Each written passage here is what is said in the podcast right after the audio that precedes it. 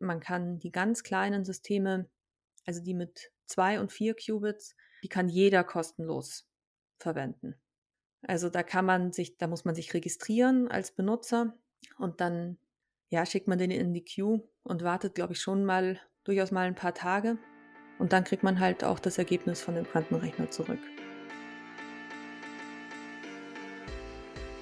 Herzlich willkommen zu Frauen machen MINT, dem Podcast des Femtech Alumni e.V., einem Netzwerk für technikbegeisterte, engagierte Frauen.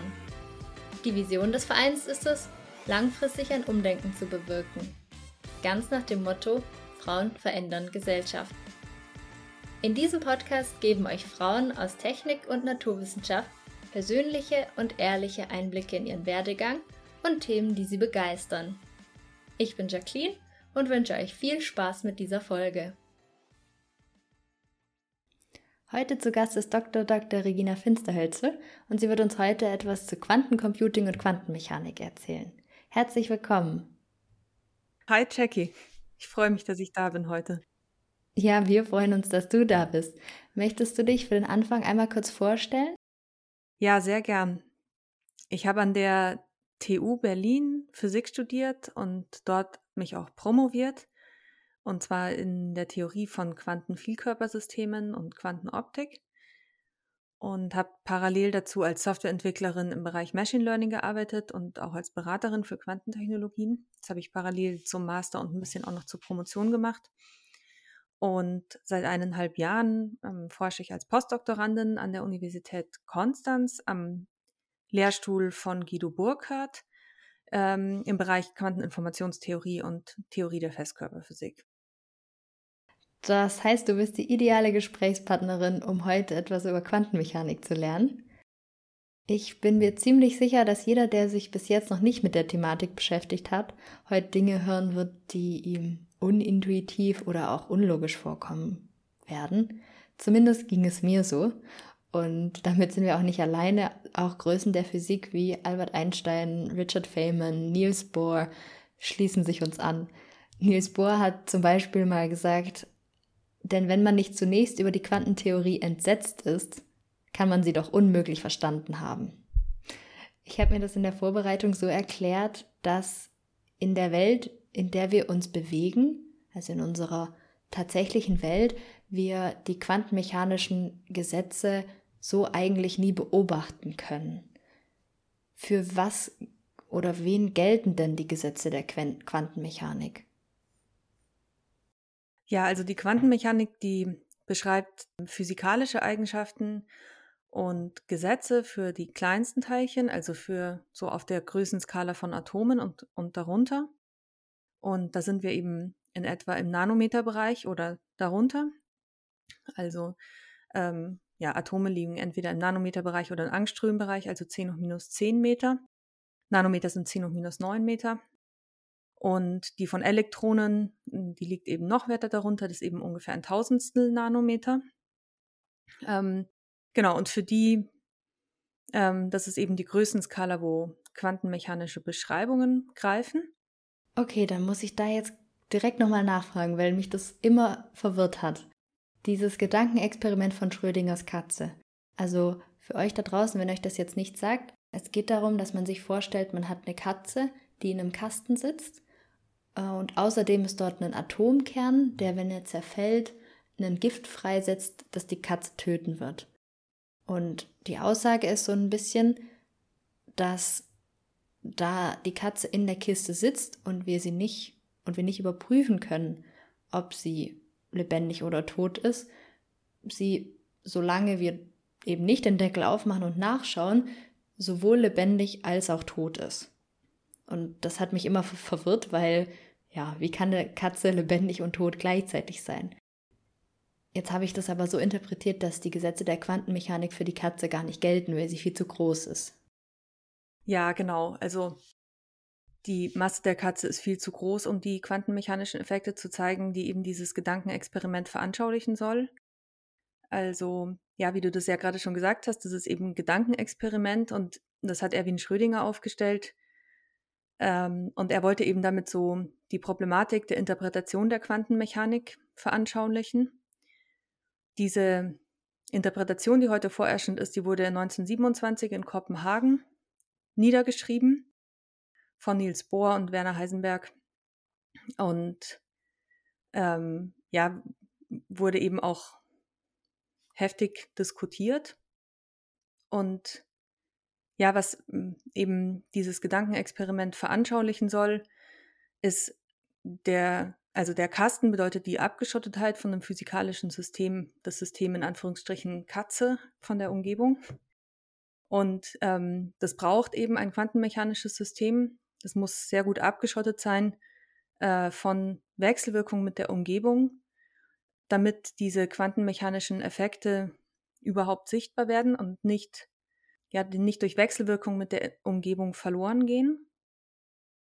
Und ja, also allein da wäre auch die Katze schon viel zu stark in Wechselwirkung mit ihrer Umgebung. Also es ist wirklich nur ein Gedankenexperiment und ähm, es gilt, gilt nicht für Katzen, so solche Regeln.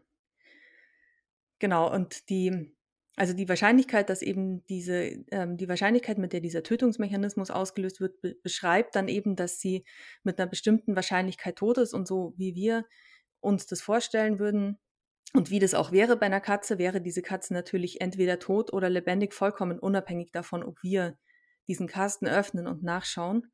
Und ein quantenmechanisches System kann eben tatsächlich ähm, ja als Überlagerung von diesen bestimmten, von diesen zwei ähm, Zuständen beschrieben werden. Also natürlich auch sind tot und lebendig keine quantenmechanischen Zustände, aber zum Beispiel ein Atom ähm, kann sich durchaus in der Superposition von verschiedenen Basiszuständen befinden. Okay, Superposition ist jetzt ein quantenmechanischer Effekt. Gibt es da noch weitere oder was sind die quantenmechanischen Effekte? Genau, also die für die Funktionsweise von Quantencomputern, über die wir heute auch ausführlicher sprechen wollen, und von Quantenalgorithmen sind eben Superposition, Interferenz und eben auch Verschränkung wichtig. Starten wir mal mit dem ersten, Superposition. Was ist das? Kann man sich das irgendwie anschaulich erklären? Ja, also ich denke schon eigentlich, dass man sich das auch anschaulich ganz gut vorstellen kann, weil Superposition erstmal bedeutet, dass das Verhalten, also bezogen auf physikalische Systeme bedeutet, dass das Verhalten von einem physikalischen System eben als, ähm, als die Summe aus verschiedenen Komponenten beschrieben werden kann. Und ähm, in der Quantenmechanik heißt es dann eben zum Beispiel, dass der, der Zustand eines Teilchens eben als, Versum als Summe von verschiedenen Basiszuständen beschrieben werden kann, die mit einer bestimmten Wahrscheinlichkeitsamplitude gewichtet sind. Also ähm, Mathematisch ist diese Beschreibung dann damit vektorwertig. Für die Leute, die sich damit jetzt ein bisschen und darunter ein bisschen was vorstellen und, äh, können in unserem Publikum. Ähm, und äh, es ist allerdings äh, streng genommen auch kein Vektor, sondern nur bis auf eine globale Phase definiert, also ein Strahl. Ähm, genau, für die Leute, die das nicht verstanden haben, es wird damit eine durchaus fundamental andere mathematische Beschreibung, als wir einem normalen klassischen System wie zum Beispiel der Bewegungsgleichung von einem Fußball oder so geben würden. Ich habe mal gehört, dass man sich Superposition so ein bisschen wie eine sich drehende Münze vorstellen kann. Also die Münze hat die zwei Zustände, ihre Vorder- und ihre Rückseite quasi. Und solange sie sich dreht, können wir nicht genau sagen, ob sie sich, also in welchem von beiden Zuständen sie sich befindet, beziehungsweise sie befindet sich irgendwie ja in allen, allen gleichzeitig. Ähm, und erst wenn wir sie, und hat nur eine bestimmte Wahrscheinlichkeit, wenn wir jetzt stoppen, in welchem Zustand sie ist. Ja, ich denke, mm, also ich denke letztlich scheitern eigentlich diese Bilder aus der klassischen Welt immer so ein bisschen, weil ähm, genauso wie man sich halt so eine Zombie-Katze eigentlich schlecht vorstellen kann, ist eine sich drehende Münze eigentlich in echt auch halt nur eine sich drehende Münze. ähm, aber also ich finde eigentlich immer noch für mich am hilfreichsten das Bild von Wasserwellen. Da würde ich dann auch direkt zur Interferenz übergehen, weil ich finde eigentlich immer noch ganz schön, sich vorzustellen, hm, dass man so an zwei verschiedenen Stellen auf einem glatten See Wellen auslöst und die dann aufeinander zulaufen und dann überlagern sie sich halt. Und im Prinzip ist einfach ist, ist einfach dieses Übereinanderlaufen, die Überlagerung. Und dann kann man mh, mm, zum Beispiel die Höhe der Wasseroberfläche an einem Punkt eben als eine Überlagerung von diesen zwei ausgehenden, an verschiedenen Orten ausgehenden Wellen beschreiben. Und die, die Tatsache, dass sich dann eben aus den Amplituden dieser Wellen, also aus, den, den, aus der Höhe der und, und eben aus ihrer Phase zueinander, also wo wann genau die Bäuche und die Täler kommen jeweils, ähm, dass man daraus dann im Prinzip eine neue Welle berechnen kann, weil die sich gegenseitig auslöschen oder eben unterstützen. Das ist dann eben das Phänomen von Interferenz. Okay, also Superposition und Interferenz hatten wir bis jetzt. Könntest du nochmal den Unterschied zwischen beiden erklären? Superposition bedeutet einfach nur, dass man ein physikalisches System als verschiedene Komponenten beschreiben kann. Das ist, das ist eigentlich erstmal auch eine mathematische Definition, so. Dass man sagen kann, ich, ich nehme ein bisschen von der Komponente A und ein bisschen von der Komponente B und mein gesamtes System ist dann gleich irgendwie ein Anteil von A plus ein Anteil von B und das beschreibt mir die Bewegung oder was auch immer meines Systems vollständig und richtig. So. Und genau, und das Phänomen von Interferenz bedeutet eben, dass sich das, ähm, dass sich, dass sich die Amplituden gegenseitig verstärken oder auslöschen können. Sie hängen aber natürlich zusammen, diese beiden Phänomene. Und dann gab es noch ein drittes, das du erwähnt hast, das war Verschränkung. Ja, genau. Das hängt auch mit den anderen beiden zusammen. Und Verschränkung beschreibt eben ähm, eine quantenmechanische Korrelation, also einen Zusammenhang, einen, wahrscheinlich, einen wahrscheinlichkeitstheoretischen Zusammenhang zwischen zwei Subsystemen, zwei Untersystemen von einem größeren System, also zum Beispiel zwischen Teilchen von einem System von mehreren Teilchen. Und diese quantenmechanische Korrelation ist eben stärker, als man mit jeder klassischen Beschreibung von ähm, Korrelationen erfassen kann. So, die passt in keine klassische Wahrscheinlichkeitstheorie. Also ein, ein verschränktes physikalisches System ist ein System mit mehreren Teilchen, das nur noch als Ganzes wohl, wohl definiert ist, also vollständig beschrieben werden kann. Und der Zustand der einzelnen Teilchen ist alleine nicht mehr wohl definiert. Also man kann ohne Kenntnis der Zustände der anderen Teilchen ein Teilchen nicht mehr vollständig beschreiben. Und das ist klassisch einfach überhaupt nicht vorstellbar. Das ist nicht da. Genau. Das, du kannst immer einen Fußball vollständig beschreiben, wenn du nur halt ausführlich genug rechnest. So. Und in quantenmechanischer Verschränkung braucht man dann immer beide. Also die sind quasi so fest verkuppelt, dass man immer beide braucht, um Aussagen über eines zu machen. Genau. Ja, genau. Okay, cool. Dann fände ich es spannend, wenn wir jetzt den Schwenk rüber machen zu Quantencomputern. Und vielleicht mal zu Beginn, warum gibt es sowas wie Quantencomputer überhaupt? Also wollte man einfach noch schnellere Computer, als wir gerade einfach mit klassischen erreichen können? Also die Forschung zu Quantencomputern war ursprünglich ähm, darin motiviert, quantenmechanische Systeme zu simulieren. Ähm, das ist nämlich eigentlich auch gar nicht, das ist nämlich nicht so einfach, ähm, weil eben aufgrund des Superpositionsprinzips äh, skalieren die möglichen Zustände in einem System exponentiell, zum Beispiel eben mit der Anzahl der Teilchen im System. Und das bedeutet, man ist sehr schnell in einem Bereich, in dem man die Bewegungsgleichungen nicht mehr lösen kann. Und in dem, also man kann sie mit der Hand nicht mehr lösen analytisch, weil sie einfach, also man kann Näherungsverfahren verwenden, aber exakt werden es einfach zu viele voneinander abhängige Gleichungen, die man gleichzeitig lösen muss. Und ähm, der Vorschlag von Richard Feynman, ich glaube 1982, war eben, also für diese Simulation ebenfalls ein quantenmechanisches System zu verwenden. Und das war so, weit ich weiß, so ein bisschen die Geburtsstunde dieser Idee.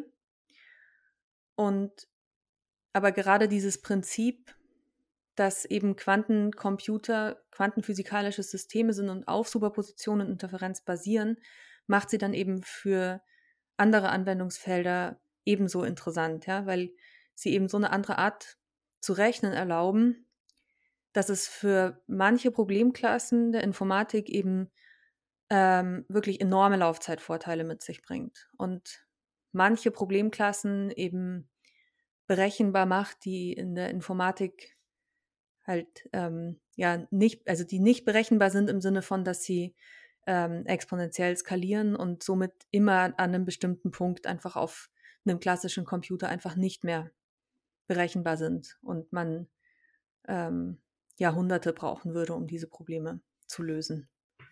Oder Jahre bis Jahrhunderte, je nachdem. Okay, das heißt, man ist auf die Idee von Quantencomputern eigentlich gekommen, wenn man Quanten, ähm, Quantensysteme modellieren wollte. Ich habe das, glaube ich, ein bisschen falsch übereinander gebracht, weil ich mal gehört hatte, dass wir unsere aktuellen, ja, klassischen Rechner nicht mehr beliebig verschnellern können, weil wir dafür die Hardware-Teile so klein machen müssten, dass dann quantenmechanische Effekte greifen würden, die klassische Rechner stören würden. Deswegen dachte ich, hat man sich vielleicht ah, okay. gedacht, man macht sich, man nutzt diese quantenmechanischen Effekte und verwendet Quantencomputer äh, stattdessen dafür. Aber ähm, das scheint wohl nur ein, ein Nebeneffekt zu sein, quasi. Es ist, es ist meiner, meiner Kenntnis nach, ähm, ist es so, dass eben ähm, quantenmechanische Effekte bei der Entwicklung von klassischer Hardware sich beginnen auszuwirken. Und es kann schon sein, dass, dass das Interesse an Quantencomputern auch so nach oben treibt gerade. Es war nur quasi einfach nicht die Ursache. Also meiner Kenntnis nach nicht. Quantencomputer versprechen eben in bestimmten Problemklassen einen so starken Vorteil, dass man das gar nicht unbedingt abfangen kann, indem man normale Rechner einfach schneller macht. Ja, ich glaube, das ist das ist so ein bisschen der Knackpunkt, warum die auf so verschiedenen Gebieten und für so für so viele Anwendungsfelder äh, so interessant sind und so relevant werden könnten. Also man muss ja wirklich auch nochmal betonen, so wie wir drüber sprechen gerade, diese Beschleunigung, die ist nur auf dem Papier bewiesen. Es gibt im Moment noch keine Hardware, die die Umsetzung leisten kann. Die leiden alle an diversen Problemen, vor allem sind die Qubits, also die Quantenbits, sehr fehleranfällig und ähm, man muss in allen Fällen von verschiedenen Hardwareansätzen auch noch das Problem lösen, wie man nach oben skaliert mit der Anzahl der Quantenbits. Aber es ist einfach ein gar nicht triviales Problem, quantenmechanische Systeme auf dieser Ebene von quantenmechanischen Freiheitsgraden ähm, zu kontrollieren und zu manipulieren. Aber wäre sozusagen das umsetzbar? Wird es irgendwann umsetzbar sein? Dann bieten sich damit eben Möglichkeiten, die mit klassischer Hardware im Prinzip nie erreichbar sein werden. Also das gängigste Beispiel ist die Faktorisierung von großen Zahlen, auf die ja unser RSA-Verschlüsselungsverfahren auch basiert. Ich kenne die genauen Zahlen nicht, aber ich glaube auch, dass es sich so um Jahrzehnte bis Jahrhunderte dreht, bis man so eine Botschaft halt entschlüsselt hätte ähm, die mit dem RSA-Verfahren verschlüsselt ist, was sie eigentlich im Prinzip sehr sicher macht. Und für einen Quantencomputer gilt halt einfach diese Laufzeit, dieses Laufzeitgesetz nicht mehr. Was es jetzt ohne konkrete Zahlen zu nennen durchaus möglich machen würde, in einer vernünftigen Zeit eine verschlüsselte Botschaft zu, zu dechiffrieren. Dann ist das also der Grund, warum im Umfeld von Quantencomputer immer mal wieder auch Sicherheitsbedenken aufkommen. Ja, genau. Okay, dann fasse ich das nochmal ganz kurz ein bisschen zusammen. Der RSA-Algorithmus bzw. seine Sicherheit basiert im Wesentlichen darauf, dass es bis jetzt noch keinen effizienten Algorithmus gibt, der eine Zahl in seine Primfaktoren zerlegt. Also wenn ich irgendeine Zahl habe, zum Beispiel 21 und will die in seine Primfaktoren zerlegen, also in dem Fall 7 und 3, weil 7 mal 3 21 gibt, dann ist das für so eine kleine Zahl natürlich noch kein Problem. Ähm, Allerdings, wenn ich eine sehr große Zahl nehme oder wenn die Zahlen immer größer und größer werden, wird es immer uneffizienter und uneffizienter, die Primfaktorenzerlegung zu berechnen. Und zwar so uneffizient, dass, wie du schon gesagt hast, wenn ich die Zahl groß genug wähle, dann dauert es auf den Laptops oder den, den Rechnern, die es heute zur Verfügung gibt, äh, Jahrhunderte und Jahrtausende. Und das nutzt der RSA-Algorithmus aus, um unsere Daten zu verschlüsseln. Also der ist die Grundlage von einigen Verschlüsselungssystemen, die es heute gibt. Und deswegen ist das so wichtig.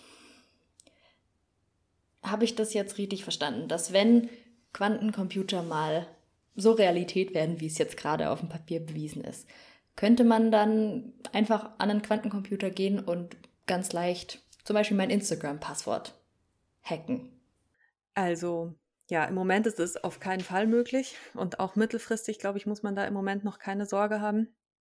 Aber tatsächlich ja, sollte, sollte dieser Faktorisierungsalgorithmus sich tatsächlich mal auf der Hardware umsetzen lassen, ähm, dann sind tatsächlich die gängigen Verschlüsselungsverfahren bedroht. Das ist, glaube ich, mit ein Punkt, warum das Thema der Entwicklung von Quantencomputer so viel Aufmerksamkeit erfährt.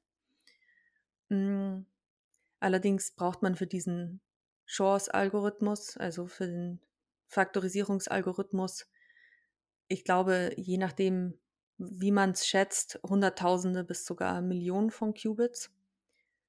Ähm, und ja, da sind wir mit 20 bis 100 Systemen im Moment noch weit davon entfernt.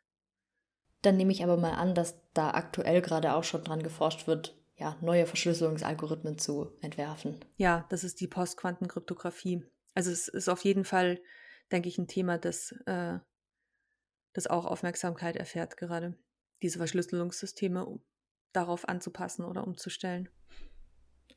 Okay, das Du hast jetzt aber gemeint, davon sind wir noch wirklich ein großes Stück entfernt. Und die Geschwindigkeit ist bis jetzt nur auf dem Papier bewiesen oder generell diese Vorteile. Wie ist denn der heutige Stand in der Realität? Also gibt es überhaupt funktionierende Quantencomputer? Wie schnell sind die? Sind die vielleicht in manchen Anwendungsfällen schon jetzt schneller? Also es gibt jetzt in dem Sinn noch keinen nachhaltigen Beweis für Quantenüberlegenheit. Also Quantenüberlegenheit ist so das Schlagwort Quantum Supremacy, dass man, dass, dass eben diese, diese Überlegenheit in, von oder diese Laufzeitverbesserung, die ich gerade versucht habe zu beschreiben, ausdrücken soll. Und ja, es gab 2019 von dem Team von Google ähm, ein wissenschaftliches äh, Paper, in dem sie gezeigt haben, dass sie eben eine relativ abstrakte Berechnung durchgeführt haben auf ihrem Prozessor Syncamore, ähm, der eben nach ihrer Berechnung einen klassischen Computer vor auch Jahre von Rechenleistung gestellt hätte. Ähm, oder jetzt weiß ich nicht, welche Zeit genau, aber jedenfalls halt viel, viel, viel mehr Zeit gekostet hätte. Da sind aber mittlerweile halt aus der theoretischen Informatik auch ähm, Paper dazu veröffentlicht worden, die sagen, das stimmt so nicht und das ist durchaus auf ähnlichen Zeitskalen berechenbar, beziehungsweise ich glaube, es gibt sogar ein Paper, in dem gesagt wird, dass es schneller gehen würde. Ähm, nichtsdestotrotz ist es, ist es ähm, ein spannendes Experiment. So. Und wenn man das Ganze forschungstheoretisch betrachtet, äh, ist es durchaus trotzdem, finde ich, ein, ein, spannender Schritt. So. Ähm, aber die, im Prinzip kann man so sagen, die derzeitige Hardware ähm, kann noch nichts, was ein klassischer Computer nicht kann. Im Prinzip, also das, was man kann gerade, ist, ist daran zu forschen, ist eine Entwicklung von Algorithmik voranzutreiben, indem man eben bestehende Algorithmen ausprobiert, umzusetzen, sehr stark, man kann die sehr stark anpassen auf die jeweilige Hardware und bestimmte Problemklassen dann auf ihre Machbarkeit zu überprüfen so. Aber die, die Ergebnisse, die man jetzt hat, die halten, da hält, da hält keines mit, mit äh, klassischen Rechnern. Dazu sind die zu fehleranfällig noch. Also ist vor allem die Fehleranfälligkeit das Problem. Auch die Größe von, von diesen Systemen ist noch ein Problem, ähm, aber bei den größeren Systemen, die es gibt, dann sind die wiederum so fehleranfällig, dass man halt mit der größeren Anzahl an Qubits, glaube ich, im Moment noch gar nicht so viel anfangen kann weil man eben dann wieder sehr stark damit ähm, konfrontiert ist, wie man die, die Fehler eindämmt und rausrechnet und so. Stabi die Systeme stabilisiert, da gibt es verschiedene Ansätze. Also kann man zusammenfassend sagen, die Visionen sind groß, aber in der Realität ist noch einiges an Arbeit zu tun. Ja, ich denke auch, ja. Es ist, es ist ein sehr virulentes Forschungsfeld gerade. So. Also es passiert sehr, sehr viel. Ähm, man, sieht, man sieht halt in, in, in kurzen Zeiten, sieht man echte Verbesserungen von verschiedenen, von den verschiedenen Ansätzen ähm, Physika für die physikalischen Plattformen, die man hat. Ähm, also es ist, ist jetzt auch nicht so, dass es stillsteht oder alles nur schwierig wäre, aber es ist eben schon eine große Herausforderung und ich finde es schon auch immer wichtig zu betonen, dass, dass es Grundlagenforschung ist und dass, dass man bei solchen Fragen einfach nicht sagen kann, wie sie ausgehen werden letztlich. Jetzt bist du ja selbst Teil dieser Grundlagenforschung, also du forschst ja selbst in dem Bereich. Könntest du uns da noch ein bisschen mitnehmen? Also wie sieht dein Arbeitsalltag aus und wozu forschst du selbst? Also ein Teil meiner Forschung ist eben zu Quantenfehlerkorrektur. Und Quantenfehlerkorrektur ist einer der Ansätze, die Informationen auf Quantencomputern zu stabilisieren. Und ähm, also man kennt das Prinzip ein bisschen aus der klassischen Fehlerkorrektur auch, dass man Informationen redundant macht, um Fehler ähm, dann detektieren zu können. Und ähm, bei äh, quantenmechanischen Computern hat man das Problem, dass man einen quantenmechanischen Zustand nicht kopieren kann. Man kann nicht einfach wie bei einem, also bei einem klassischen Bit kann man den Wert einfach verdoppeln. Das ist, das ist kein Problem. Man, wenn man ihn kennt, kann man ihn auf ein anderes Bit abbilden. Und ähm, bei einem quantenmechanischen System ist das eben nicht möglich. Und deswegen kann man die nicht einfach kopieren, um sie zu verdoppeln oder vermehrfachen, sondern man benutzt dann eben Verschränkungen, um ähm, Informationen, die zuvor auf einem Qubit lokalisiert war, zu delokalisieren und eben auf viele verschiedene Qubits zu verteilen. Und damit kann man dann, ähm, in, indem man bestimmte ähm, Messvorgänge eben dann klug anwendet und auswertet, kann man dann ähm, diese Informationen stabilisieren. Genau. Und damit kann man eben das, ähm, also eines der Grundprobleme, dass, ähm, dass die Quanteninformation an die Umgebung verloren geht durch Wechselwirkung, kann man eben eindämmen. Und ähm, wenn, man, wenn man es schafft, Hardware herzustellen und deren Fehler halt unter einem bestimmten durchaus relativ niedrigen Schwellwert liegt, dann kann man mit so Quantenfehlerkorrektur eben im Prinzip Computer bauen, die, die nicht fehlerfrei sind, aber man sagt dann fehlertolerant sind. Also die, die dieser Fehler auf den einzelnen physikalischen Qubits rausrechnen können und die logischen Qubits, die dann aus mehreren physikalischen Qubits bestehen, die bleiben dann stabil und verfügbar. Und man schätzt also, dass man, man schätzt derzeit, dass man mittelfristig auf allen quantenmechanischen, auf allen Quantencomputern Quantenfehlerkorrektur brauchen wird, ähm, was die Anforderungen an die Systemgröße halt nochmal deutlich erhöht. Also weil je nach Algorithmus braucht man dann, um das Ganze wirklich zu stabilisieren, halt nochmal deutlich mehr zusätzliche Qubits. Das heißt, ich kann mir das so vorstellen, man rechnet dann später mit einem logischen Qubit, der eigentlich aus mehreren physischen Qubits, also Recheneinheiten bestehen. Und die sind mit, so miteinander verschränkt, dass man jetzt die Rechenabläufe, die man mit dem Computer macht, auf allen parallel ablaufen lässt und so es ausgleichen kann, wenn einer von den Qubits einen Fehler produziert. Einfach wenn man es ja, öfter, sage ich jetzt mal, berechnet hat und dann die abfangen kann, die einen Fehler produziert hatten. Ja, so kann man sich's vorstellen, ja. Okay, und wenn du jetzt dazu forschst, wie sieht dann dein Arbeitsalltag aus? Ich stelle es mir naiv so vor, dass Quantencomputer sehr groß sind, wahrscheinlich auch sehr stark runtergekühlt werden müssen. Ich schätze mal, sowas hast du nicht einfach im Büro rumstehen, oder? Ja, also ähm, ich habe tatsächlich Zugriff auf einen Quantencomputer von IBM. Und, und ja, der muss tatsächlich sehr stark gekühlt werden. Der steht in Eningen bei Stuttgart und hat 27 Qubits, was erstmal sehr, sehr klein klingt, aber wenn man bedenkt, halt ähm, durch Superpositionsprinzip kann man dadurch deutlich mehr Zustände halt gleichzeitig abbilden. Also 27 Qubits ist schon ganz schön mächtig, wenn man die wirklich alle voll verwenden kann. Der basiert eben auf supraleitender Hardware und die braucht tatsächlich sehr niedrige Temperaturen. Also der ist im Bereich von 15 Millikelvin, also wirklich nahe des absoluten Nullpunkts ist das eine Betriebstemperatur. Und das braucht natürlich schon also hochspezialisierte Kryotechnik. Mm, deswegen ja, es, es braucht man natürlich auch äh, äh, also ein Team von Menschen, die den warten können und der braucht auch jeden Tag mehrfach ja, Wartungsüberprüfung, Wartungsalgorithmen und, und Rekalibrierung. Äh, über die Cloud kann man natürlich trotzdem einfach drauf zugreifen, ja. Also man muss ja nicht unbedingt vor einem Rechner sitzen, um ihn zu bedienen. Und deswegen funktioniert das äh, ganz komfortabel aus meinem Büro in Konstanz, dass ich halt also es gibt von IBM zur Verfügung gestellt dann auch eine Simulatorenumgebung und man kann sich diese Algorithmen dann auch erstmal auf dem Simulator anschauen und ähm, ja, äh, dann schickt man die eben über die Cloud an den Quantenrechner und ja, dann werden die ausgeführt und man bekommt das Ergebnis zurück. Dann beantwortet das wahrscheinlich schon meine nächste Frage. Ich hatte mich gefragt, wenn man jetzt mal die Science-Fiction-Brille aufsetzt, hätten wir dann alle zu Hause irgendwo einen Quantencomputer rumstehen. Ich vermute jetzt mal eher nicht. Vermutlich werden wir einfach Quantencomputer dann über die Cloud abrufen.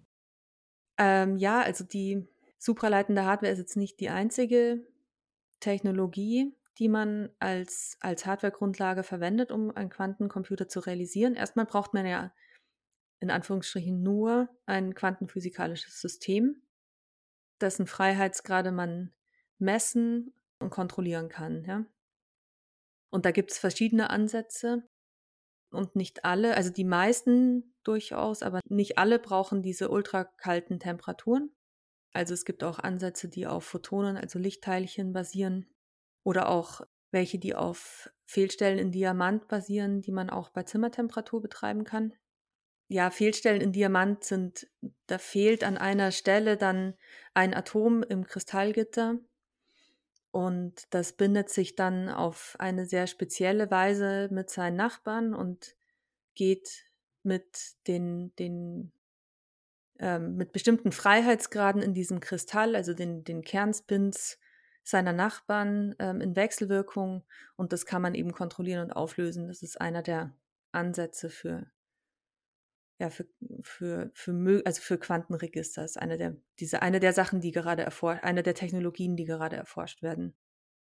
Auch da ist es so, dass man bessere Ergebnisse erzielt, wenn man in etwa bei drei bis vier Kelvin arbeitet, was deutlich mehr ist schon als 15 Kelvin für eine 15 Millikelvin für eine technische Realisierung, aber immer noch sehr kalt, um den dann auf dem Schreibtisch stehen zu haben. Und ich würde diese Frage gerade, also ich denke nicht, nahefristig sowieso nicht und auch mittelfristig nicht, dass, dass wir zu Hause einen eiskalten Quantencomputer stehen haben oder auch einen warmen nicht. Ich denke, dass, äh, dass das ähm, mittelfristig als Cloud-Dienst halt verfügbar ist. Ob das in fernerer Zukunft irgendwann mal möglich sein wird, dass man das dann vermutlich halt in hybrider Technologie auch zum Alltagseinsatz irgendwo bringt, das würde ich jetzt einfach mal nicht ausschließen. So. Also ähm, es wird sehr intensiv dran geforscht, diese, diese beiden Technologien so zu verbinden ähm, oder diese beiden Technologien gewinnbringend zu verbinden. Und ähm, es gibt auch Algorithmen, die da sehr vielversprechend sind dafür. Also ich würde einfach sagen, das ist alles noch sehr offen. Aber selbst wenn es so bleibt, dass das eine Technologie bleibt, die zusätzlich zu klassischen Computern im Einsatz ist und halt sehr wartungsintensiv ist ähm, und über Cloud-Dienste funktioniert oder in seltenen Fällen auch von Unternehmen oder äh, Regierungen gekauft wird und dann halt mit dem Wartungsteam mitgekauft wird, sozusagen. Auch das müsste die Bedeutung von dieser Technologie nicht schmälern, wenn sie dann mal so weit wäre, dass sie wirklich umgesetzt werden könnte. Auf jeden Fall. Also zusammengefasst sind die Möglichkeiten noch offen. Es könnte sein, wir greifen alle über die Cloud zu. Es könnte sein, es entwickeln sich hybride Modelle aus normalen Computern, Quantencomputer. Es könnte aber auch sein, das bleibt einigen gewissen Gruppen vorenthalten, die dafür das Geld ausgeben möchten und können. Jetzt bist du vorhin auch schon ein bisschen in die Funktionsweise von Quantencomputern äh, eingestiegen. Ich fände es cool, wenn wir da noch mal ein bisschen tiefer gehen, da noch ein bisschen tiefer reingehen und vielleicht mal ganz am Anfang anfangen. Also ein klassischer Computer besteht ja in seiner kleinsten Einheit, sage ich jetzt mal, aus einem Bit. Das kann die Werte 0 und 1 aus annehmen und damit berechnet dann ein Computer alles, was er so tut. Bei einem Quantencomputer ist die kleinste Einheit sozusagen ein Qubit. Was ist denn jetzt so ein Qubit und wie unterscheidet der sich von einem klassischen Bit? Also ja, Qubit ist eben Kunstwort für Quantenbit oder Kurzwort. Und ja, im Prinzip ist ein Quantenbit das kleinstmögliche Quanten, nicht triviale Quantensystem, also ein System mit zwei Zustandniveaus. Und ja, im Prinzip unterscheiden die sich von klassischen Bits eben darin, dass für sie die Regeln der Quantenmechanik gelten und damit eben Superposition, Interferenz und Verschränkung in der Algorithmik eingesetzt werden können. Genau. Es macht schon sehr grundlegend andere Funktionsweise als ein klassisches Bit aus. Wenn ich mir deine Erklärung von vorhin nochmal in den Kopf rufe, dann bedeutet das, ein Qubit kann die beiden Basispositionen 0 und 1 annehmen, allerdings auch alles, was dazwischen ist. Und solange wir nicht messen, befindet sich das Qubit auch in keinem dedizierten Zustand 0 und 1, sondern in allem Möglichen, was da dazwischen ist. Wie kann ich mir Verschränkung und Überlagerung vorstellen bei Qubits? Also man kann eben ein Qubit oder mehrere Qubit als eine Überlagerung von verschiedenen Basiszuständen darstellen. Das kann auch ein Qubit sein, das kann mit sich selbst in Superposition von verschiedenen möglichen Zuständen für sich selbst sein. Und Verschränkung entsteht eben, wenn ein, ein Quanten- oder wird beschrieben, ist beschrieben dann durch, durch eine Superposition aus verschiedenen Basiszuständen, wo man es dann eben nicht mehr auseinanderziehen kann und eben sagen kann, ja, das ist jetzt eigentlich halt einfach auch total gut beschreibbar, wenn man jedes einzelne Qubit für sich betrachtet. So. Genau, und deswegen gelten halt ganz andere ähm, ja, Rechenregeln halt für für diese Quantenregister, also für mehrere Qubits, mehrere gekoppelte Qubits. Und man hat dann auch keine Gatter, man hat ja sonst in der Computertheorie Gatter, aus denen man die Rechnungen aufbaut, sondern man hat Quantengatter, die halt diese Phänomene ausnutzen und kontrollieren. Und das geschickte Ausnutzen dieser Phänomene sind dann vermutlich auch der Grund, warum Quantencomputer so schnell sind, oder? Könntest du das vielleicht auf dieser Ebene nochmal erklären? Geht es anschaulich? Also ganz grob gesagt und anschaulich gesagt, ähm, eben diese Superposition ermöglicht im Prinzip, wenn man jetzt ein Quantenregister sich vorstellt, das in einem superponierten Zustand ist, ermöglicht im Prinzip mit einer Abfrage, also einem Messvorgang, wenn man das klug anstellt, ähm, Informationen über das gesamte Register zu bekommen. Und das nennt man eben den sogenannten Quantenparallelismus oder das hört man oft eben unter diesem Schlagwort. Und das eingesetzt in der Algorithmik ermöglicht halt bei bestimmten Problemen eben so eine starke Beschleunigung ähm, von, von den Rechenvorgängen oder von, von der Struktur des Algorithmus her. Oder ähm, ermöglicht eine starke Beschleunigung von ähm, dem Rechenvorgang, äh, weil man eben die Anzahl der Rechenschritte so stark reduzieren kann damit. Genau, wie gesagt, das wurde halt bislang nur auf dem Papier bewiesen, aber ähm, macht sie halt so attraktiv. Und es ist schon eine andere Algorithmik einfach, die, die dem zugrunde liegt, als die bei klassischen Rechnern. Okay, also dadurch, dass ich mehrere Dinge parallelisieren kann, bin ich insgesamt schneller. Ich habe noch ein bisschen Probleme, mir das vorzustellen. Was bedeutet denn das für eine Algorithmik? Also vielleicht nochmal dein Beispiel der Münze, das du vorhin ähm, verwendet hast. Also das ist jetzt natürlich keine beeindruckende Beschleunigung, aber einer der ganz einfachen Algorithmen, ähm, ich glaube, der Algorithmus von Deutsch ist das, der ermöglicht eben sozusagen das Betrachten von zwei Seiten einer Münze in einem Betrachtungsvorgang, also ein Auslesevorgang. Und das ist auf einem klassischen Computer ist einfach nicht möglich. Also wir müssen die eine Seite anschauen und dann müssen wir die andere Seite anschauen. Genau. Und das klug eingesetzt führt eben dazu, dass man ähm, mit sehr viel weniger Rechenschritten sehr viel mehr Informationen bekommt oder sehr viel präzisere Informationen. Jetzt klingt es erstmal wahnsinnig kompliziert, so einen Algorithmus zu schreiben, so einen Quantenalgorithmus, wie du ihn zum Beispiel gerade beschrieben hast.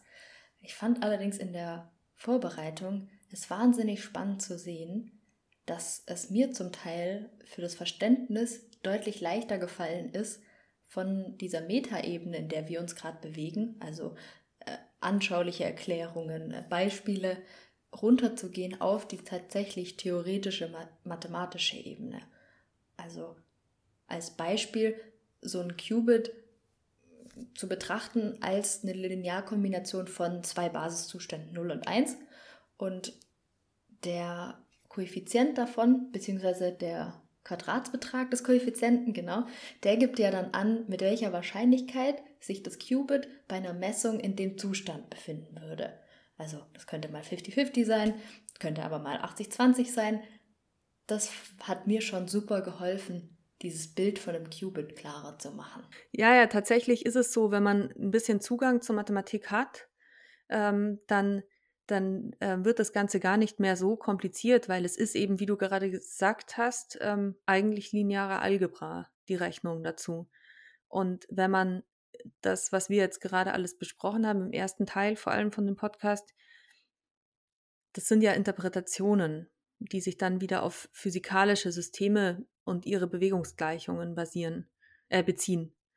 Und wenn man das einfach mal außen vor lässt, dann hat man es eigentlich eben mit relativ einfacher linearer Algebra zu tun. Und genau auf der Ebene wird es dann auch wieder ein Stück anschaulicher. Und genauso denke ich, ist es, wenn man wirklich anfängt mit mal ein paar leichte Algorithmen zu schreiben. Wäre das auch ein Tipp von dir für jemanden, der jetzt sagt, das Thema interessiert mich voll, ähm, ist vielleicht aber noch ein bisschen zu abstrakt, da mal in die Richtung anzufangen und einfach tatsächlich Quantencomputer zu programmieren? Hm, also ich arbeite ja ähm, eben auf einem Quantencomputer von IBM. Deswegen nenne ich den jetzt auch einfach mal als Beispiel, weil ich mit denen viel zu tun habe. Und da gibt es wirklich ein gutes Online-Tutorial dazu. Also die sind bemüht, auch diese Technologie vermittelbar zu halten oder zu machen. Und es gibt eine Programmiersprache, die man braucht, halt, um den Quantencomputer zu bedienen. Die heißt Qiskit. Und wenn man ein bisschen Erfahrung, also wenn man irgendwie einen Zugang zu Mathematik hat oder zu und oder einen Zugang dazu zu programmieren, dann ist es ähm, nicht, nicht unerreichbar, finde ich, das sich auch selbst beizubringen. Also gut, weiß ich nicht, wie gut ich das noch einschätzen kann, aber ich, ich glaube, ähm, du hast es dir auch angeschaut, oder?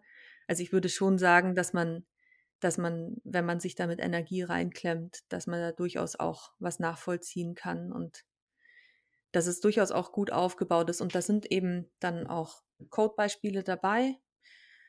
Man kann alles dann bei denen auf dem Simulator ausprobieren und man kann die ganz kleinen Systeme, also die mit, ich glaube, mit vier Qubits, zwei und vier Qubits, die kann man, die kann jeder kostenlos verwenden.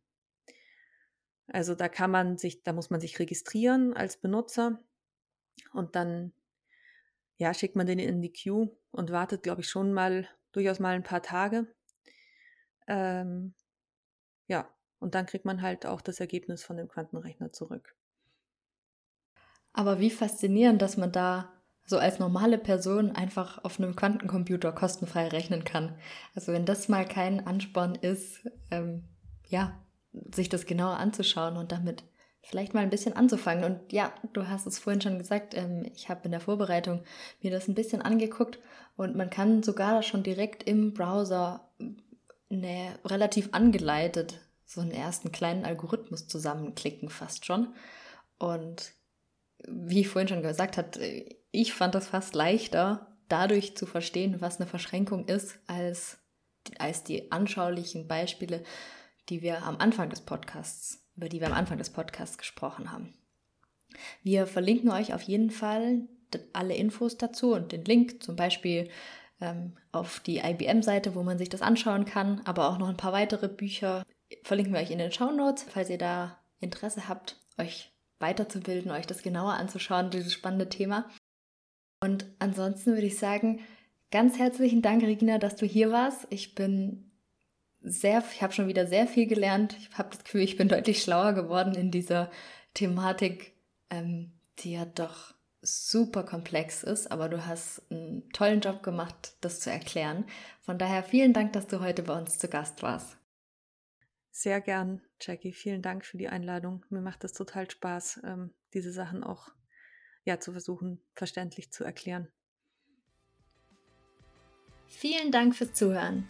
Wenn dir die Folge gefallen hat, folge dem Podcast auf Spotify, bewerte uns auf iTunes und erzähle deinen Freundinnen von uns. Wenn du Ideen für Folgen hast oder Kontakt zu uns aufnehmen möchtest, findest du uns bei Instagram, LinkedIn und auf unserer Homepage unter femtech-alumni.org oder schreibe uns eine Mail unter podcast at femtech-alumni.org. Bis zum nächsten Mal!